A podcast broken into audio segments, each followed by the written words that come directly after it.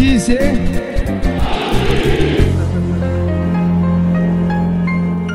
Bonjour à tous, bienvenue dans le podcast We Are Parisians avec vous pendant cette demi-heure. Alexandre Gonsalves en compagnie de Nicolas Boraski et William Massé. Bonjour messieurs, comment ça va? Salut Alex.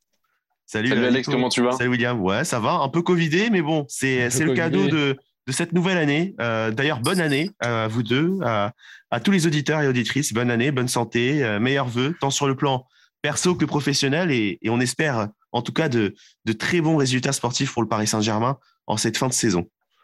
Ouais, bonne année à tous. Plein de belles choses à toi, à nos auditeurs et surtout au Paris Saint-Germain.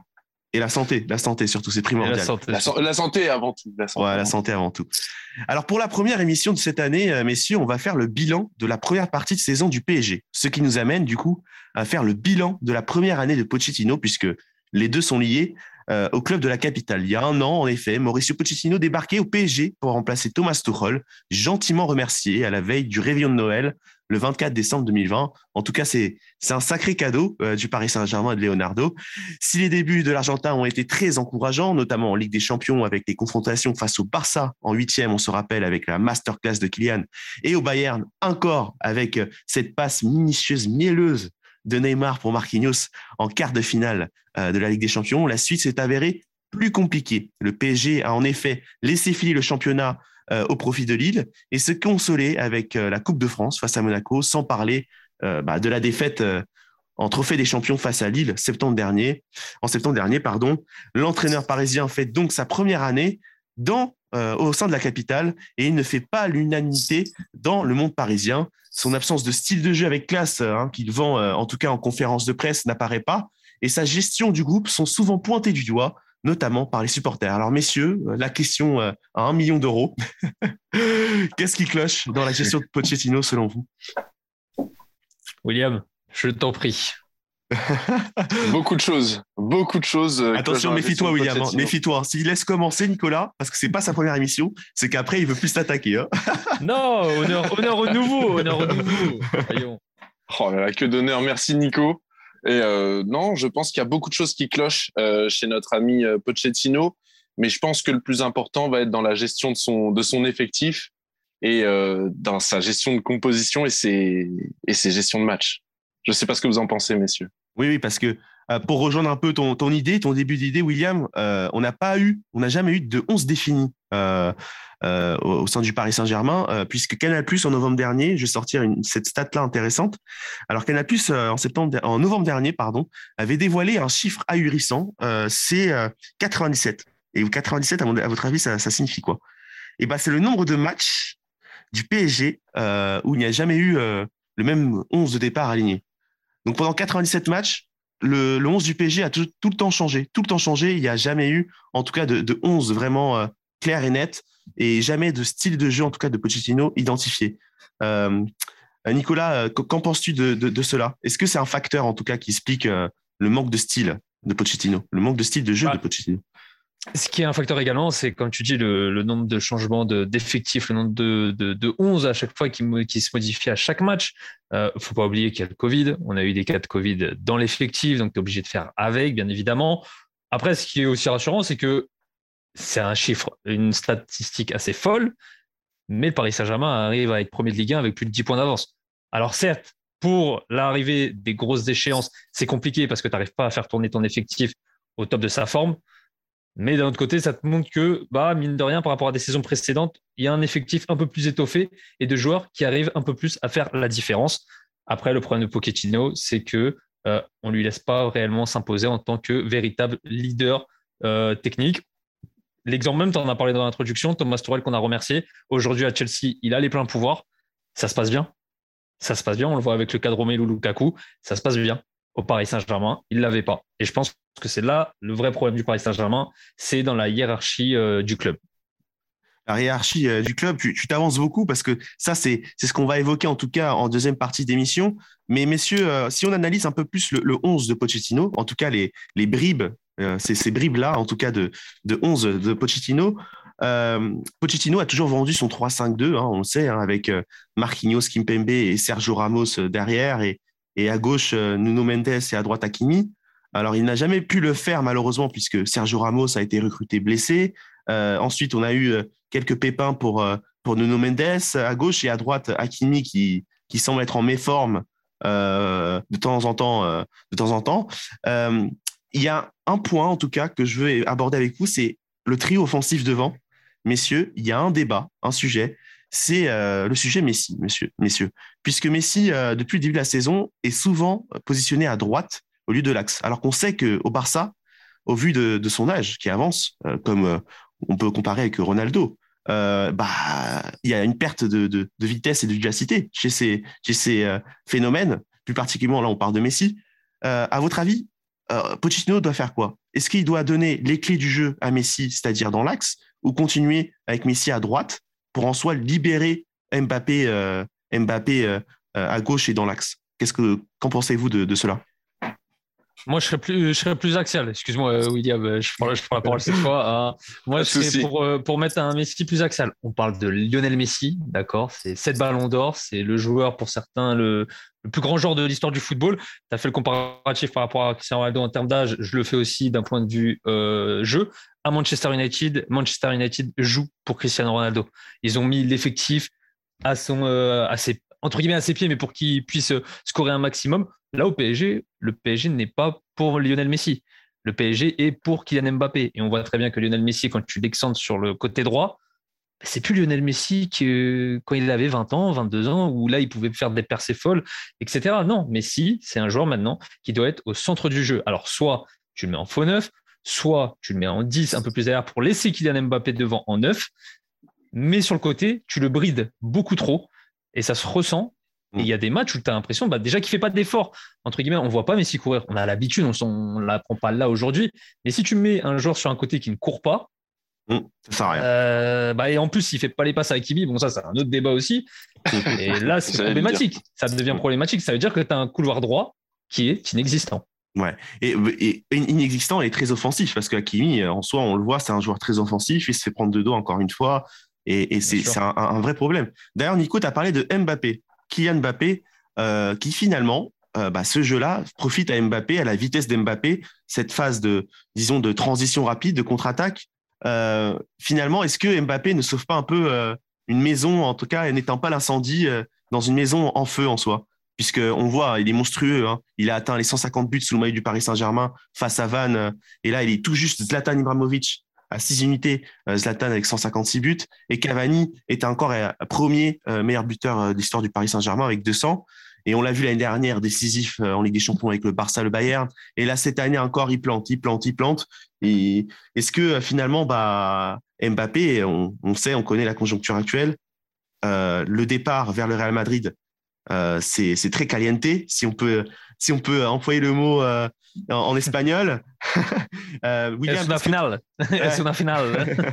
Qu'est-ce que tu penses de cela, William euh, Est-ce que bah, finalement, bah, c'est pas dangereux de, de, se reposer sur Mbappé uniquement et pour le Paris Saint-Germain?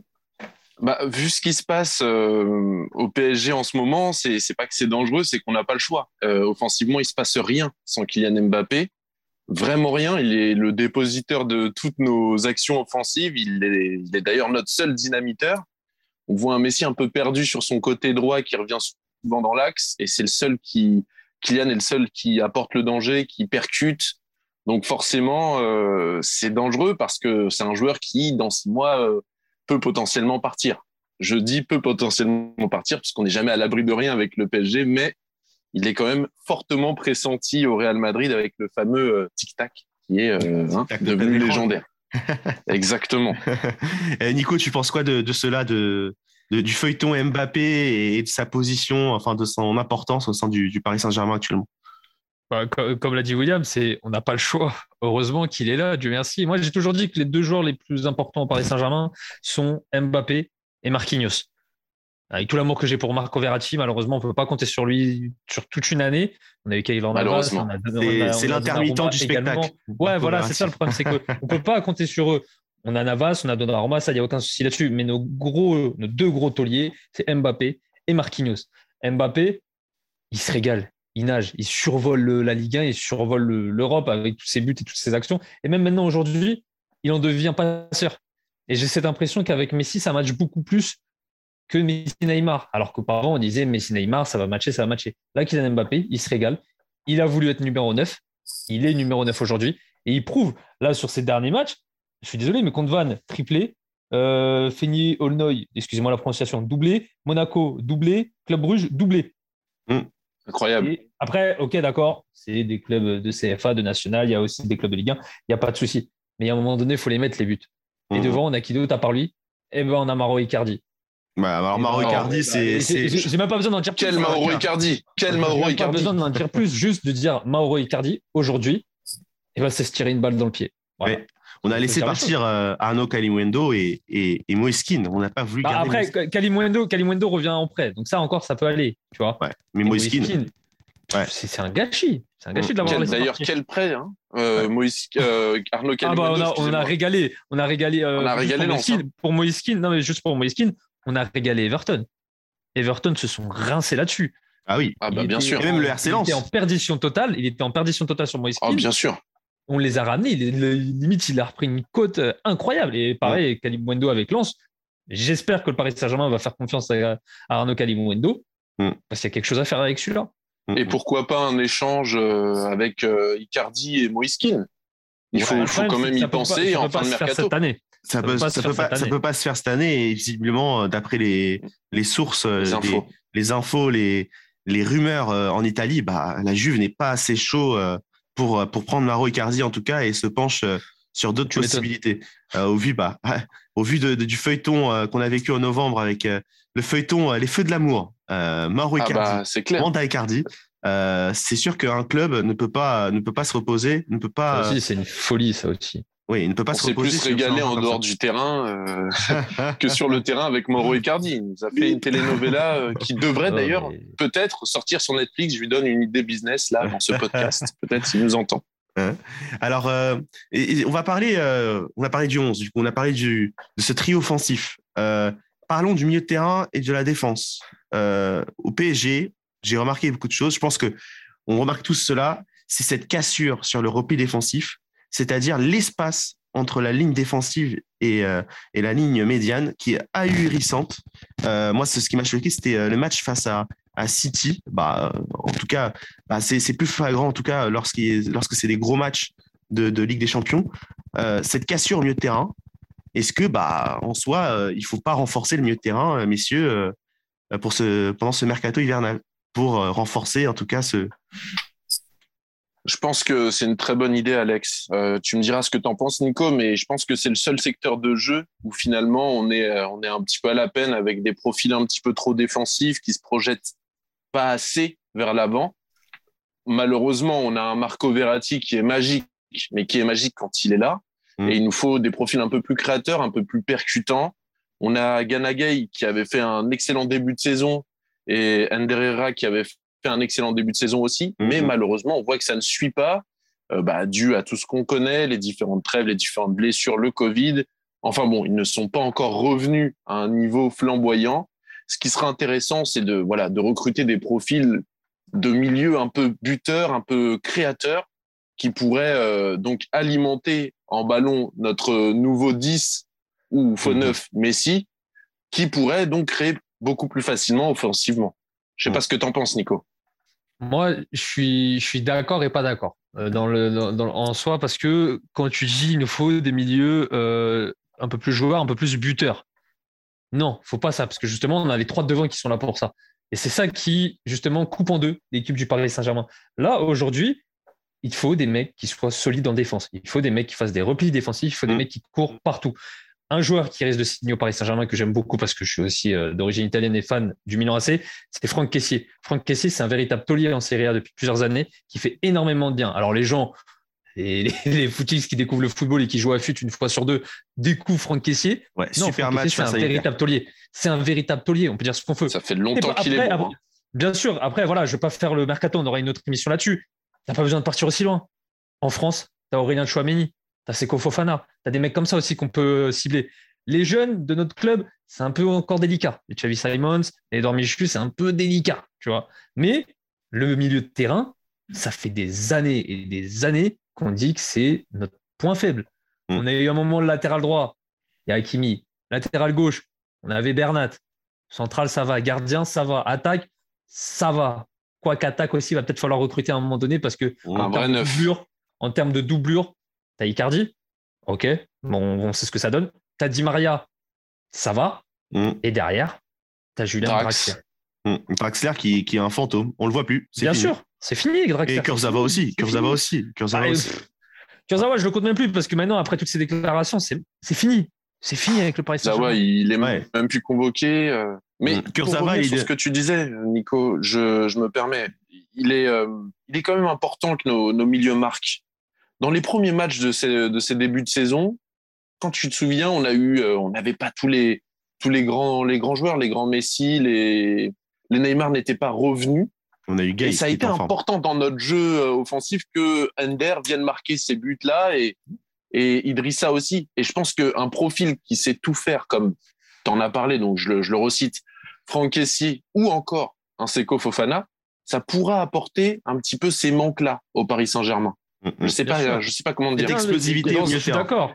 Exactement. En fait, tu as besoin de ce palier, tu as besoin, as besoin de cette, cette rampe de lancement de la défense vers l'attaque. Il faut ce joueur-là.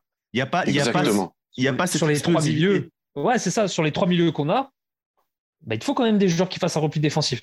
Ouais. Parce que si tous les ah, joueurs commencent à partir devant, on a un problème. Et le problème, c'était ça. C'était certes ta Gay, certes ta Herrera qui marque, sauf que derrière, tu laisses Wijnaldum tout seul.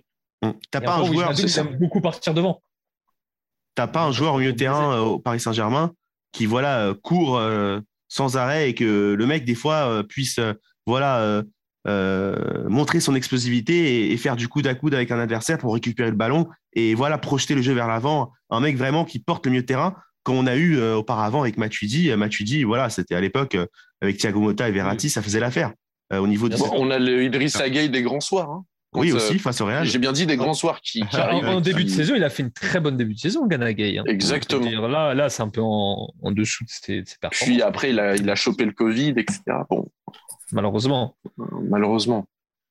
Mais je pense que, voilà, ça va, pour revenir sur notre débat sur, euh, sur Pochettino, il y a, il y a quand même un problème de structuration. On voit qu'il y y a, il y a un vrai problème de, de comment dire offensivement, j'ai l'impression qu'il dit aux attaquants de, de se débrouiller.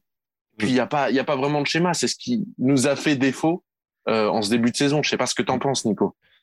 Que ce soit pour le milieu, pour l'attaque.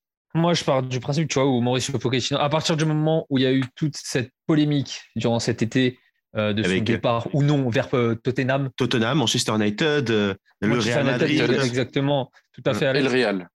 On l'a perdu. Mm. Tu vois, il a dû se rendre compte. Et on reparle à nouveau, je suis désolé, mais Mauro Icardi, ce qui s'est passé, c'est intolérable. C'est n'importe quoi. À quel moment, même nous, dans notre vie actuelle, Dieu merci, on travaille tous, hein, tu es en conflit avec ta compagne.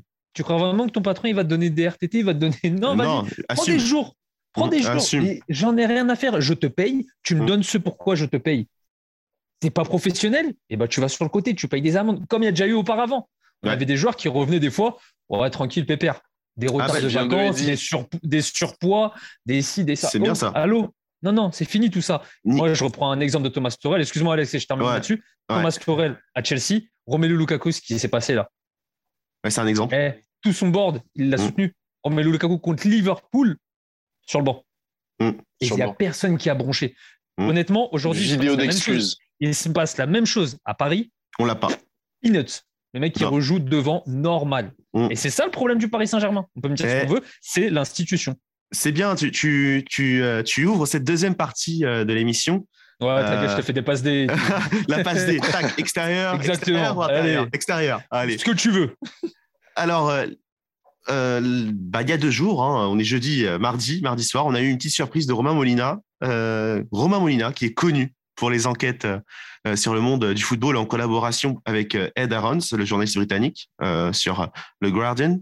Et alors, le journaliste français révèle que c'est la cacophonie, pardon, au sein du board parisien, guerre d'ego entre dirigeants, des joueurs qui passent par Nasser ou l'émir pour passer au-dessus du coach. Là, ça rejoint le, point qu'a évoqué Nico, donc c'est-à-dire le, dossier Icardi. Et finalement, bah, messieurs, est-ce que le problème numéro un n'est pas là, en tout cas? Est-ce que le problème numéro un est là? C'est-à-dire bah, sans autorité du coach, bah, c'est compliqué d'avoir des résultats. Bah, on l'a vu en plus auparavant euh, avec euh, les prédécesseurs, donc Blanc, Emery, Tuchel. Et là, on, le ressent, euh, ce manque d'autorité de Pochettino. On a l'impression qu'il y a un esprit supérieur à lui qui gère tout, en fait. Est-ce que vous ne partagez pas cela? En tout cas, qu'est-ce que vous en pensez? Oui, je vais y aller ou j'y vais? Comme j'en ai parlé en début, je te laisse y aller cette fois peut-être. Passe le relais, Nico. J'ai plus l'impression, comme tu dis, Alex, que tout simplement, il y a, y a, une cacophonie dans, tout, dans le club qui, qui ne permet pas, en tout cas, qu'il y ait cette, euh, comment dire, cette assise sportive importante, comme on a bah, l'exemple de Tuchel et, et, le board de Chelsea pour Lukaku est, super parlant, merci Nico. Il n'y a, y a pas la même assise au Paris Saint-Germain. On voit des petites guéguerres de partout on voit des guéguerres entre le coach et le directeur sportif, des guéguerres entre le entre les joueurs, entre entre différents facteurs du club qui font qu'en fait personne ne s'unit vers un seul objectif commun et que chacun a ses passes droits qui font que finalement euh, personne ne s'en sort. Mm. Je sais pas comment le dire, mais c'est un petit peu de la gestion à la petite euh, à la petite baguette, malheureusement. Je sais pas ce que vous en pensez, mais il y a des privilèges et certains joueurs, certains cadres du PSG euh, qui se donnent à fond entre guillemets pour le club, euh, bah, le, ressentent et, ils ont une certaine, euh, comment dire, une certaine colère, lassitude, oui, bah, de voir cela. Et, ça, ça, ça, a un impact général sur, sur l'effectif, n'est-ce pas, Nico? Moi, voilà, j'en ai déjà parlé juste avant. On va, je vais rester calme parce que ça, c'est des problèmes. On en voit de, toutes les couleurs. On a toujours, c'est toujours le même souci avec le Paris Saint-Germain. Pourquoi, à votre avis, Pep Guardiola n'a jamais voulu venir, José Mourinho n'a jamais voulu venir au Paris Saint-Germain? Alors, il y en a certains qui vont dire, et la Ligue 1, je veux bien le comprendre. Il y a autre chose, c'est qu'ils savent très bien qu'ils n'auront pas, qu'ils pas pardon, les pleins pouvoirs. La mainmise, ouais. C'est véridique, c'est avéré. Mm. On a toujours eu un problème, rien que déjà entre directeur sportif et entraîneur. Entre Enrique et Thomas Torel. T'as oublié Zidane, Zidane, Non, non, mais Zidane, j'allais arriver à la suite par, euh, par de lui. Je te spoil. Zidane, oh non, mais t'as raison, en vrai, t'as raison, tu fais la bonne transition. Zidane, pourquoi ça, ça stagne un petit peu? Parce que Zidane, c'est en mode, eh les gars, moi je sais que j'ai pas les pleins, les pleins pouvoirs. C'est pour ça qu'il s'est embrouillé aussi avec Pérez, parce qu'il n'avait pas la confiance de, de toute la direction. Hmm. C'est triste de le dire. Hein. Un des problèmes du Paris Saint-Germain en ce moment aussi, c'est Leonardo. Je le dis, il n'y a aucun souci à le dire. J'adore Leonardo, j'étais heureux de son retour. Mais Leonardo, malheureusement, et bah ça, ça bifurque un peu. Tout se dit que les joueurs s'entendent bien avec Mauricio et ont plus de mal avec Leonardo. C'est une vérité. Aujourd'hui, quand par exemple, Levin Kurzawa, tu le prolonges, pas de souci. On sait que c'est pas un... on veut on veut éviter de dépenser sur des postes qu'on a déjà. Sauf que tu le prolonges en lui euh, multipliant par je ne sais combien son salaire.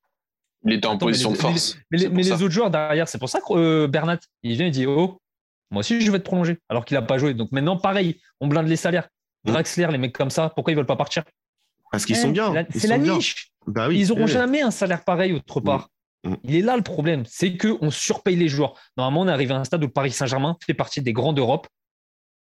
Top 10, c'est sûr. Top 5, ça peut se discuter avec certains autres clubs. Mais tu n'es pas censé faire ça avec tes joueurs. Surtout pas avec des joueurs, entre guillemets, mi-moyen de l'effectif. Tu vois, je veux bien sur Mbappé, Neymar, Marquis, tout ça. On parle de Julien Draxler, je l'aime beaucoup, mais il ne faut pas déconner. Devin Kurzawa. C'est des oh, fantômes. C'est quoi le prochain C'est quoi C'est Colin Dagba? On le prolonge, on a 95 millions euh, en transfert aussi. pour, pour la défense de Leonardo, je pense que la stratégie initiale pour Kurzawa, c'était de le prolonger pour le revendre derrière. Mais j'espère, mais, problème, mais on le sait tous que Leonardo n'est pas bon en vente. Il est bon en achat. On mm. l'a vu lors du mercato. Eh, zéro vente. Zéro. On n'a fait que des prêts. Que des prêts. L'appareil Rafinha, prêt. Il va à la Real Sociedad, c'est ça Je crois que c'est euh, prêt euh, à la fin de saison. Il n'y a même pas d'obligation, je crois. Où Sarabia aussi. Le en tête. Sarabia, aussi. Pareil. Euh, Sarabia, d'ailleurs. D'ailleurs, petite, petite, petite anecdote, selon les, journaux portugais, le Sporting veut le garder, sauf que bah, malheureusement, le salaire, c'est incompatible avec les standards de la Ligue portugaise. Ça, coince. C'est la, la, principale chose qui coince. Et maintenant, c'est au joueur en soi de, faire le sacrifice, c'est-à-dire de, baisser son salaire. Est-ce qu'il va vouloir ou pas? Surtout que Pablo Sarabia, au vu de son euro, bah, il veut viser plus haut peut-être que la Ligue portugaise. Euh, mais en tout cas, c'est un facteur qui démontre, euh, en tout cas, cette mauvaise gestion euh, des, des rénovations, des renouvellements de contrats, pardon. Et, Et Après, attention, je, je, me permets juste, Alex, quand même, parce que je sais qu'après, quand on va podcaster l'émission, le, on va essayer de m'attraper par le callback, tout ça. Leonardo, grand respect pour tout ce qu'il a fait. Hein. Attention, hein. sur qu'il nous a ramené, tout ça, ça, je ne crache pas là-dessus du tout. Grand respect. Même bon, hein.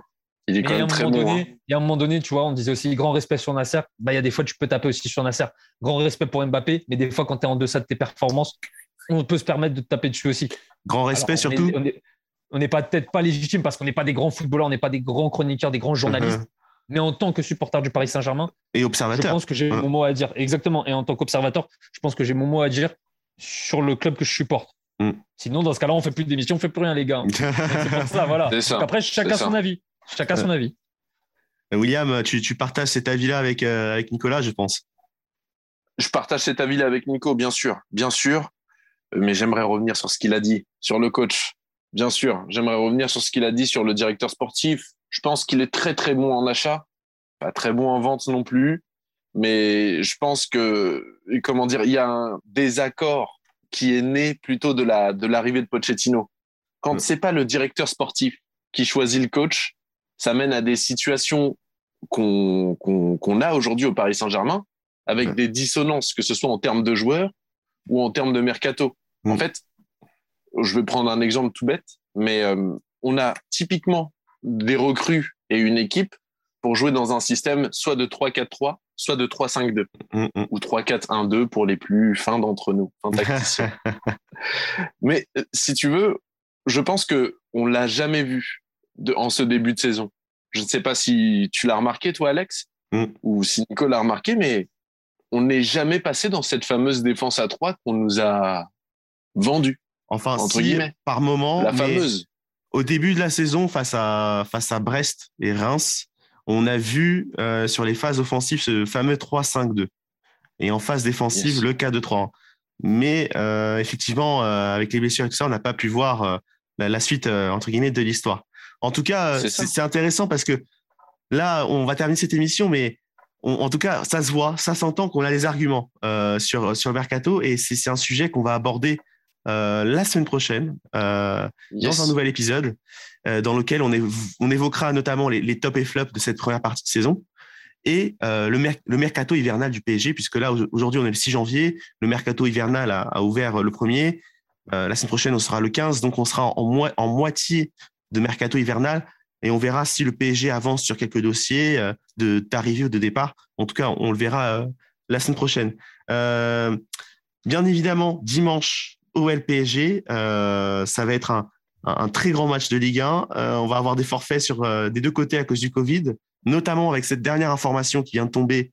Messi qui est revenu à Paris, il a été testé négatif, il a repris un entraînement individuel, mais on a perdu un joueur offensif, André Di Maria, qui a, qui a été testé positif au Covid-19. Et moi, en tout cas, je, André Di Maria, je le suis depuis le début de, sa carrière au Benfica, en Europe, hein, je parle.